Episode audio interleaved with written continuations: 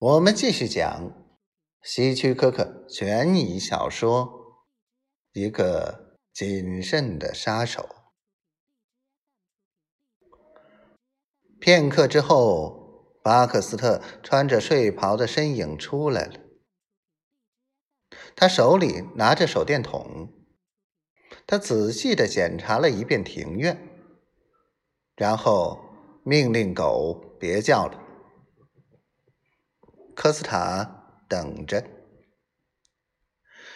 巴克斯特回到自己的房间后，狗围着码头不停的嗅来嗅去，然后把注意力转向了那块肉。科斯塔可以看到那条狗叼起了那块肉，咯吱咯吱的吃了起来，接着。他听到那条狗发出痛苦的呜咽声，爪子使劲的挠着地。当声音停止后，科斯塔飘过去，又低低的吹了一声口哨。狗没有反应。科斯塔小心的抬起头，那条狗就躺在码头边。科斯塔摘下潜水镜和脚蹼，把狗的尸体拖到阴影里。码头上还有一小块肉，他小心的捡起来，扔进大海。然后他又回到阴影处，耐心的等了半个小时，看到仆人们从后门出去。上了一辆汽车，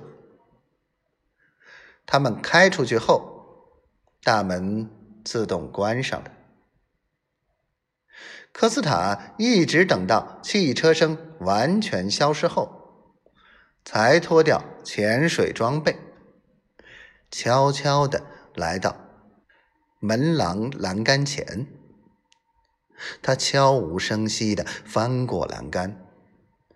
在门廊地板上一动不动的趴了十分钟，才继续前进。他戴上手套，匍匐来到百叶窗下，窗户是开着的。两分钟后，他站到了沉睡的罗伊·巴克斯特的床前。科斯塔。两脚站稳，双手扼住巴克斯特的喉咙。科斯塔饿了很长时间，然后摘下手套，摸摸床上尸体的脉搏。他满意的发现，巴克斯特的确死了。于是他又戴上手套，从原路退出。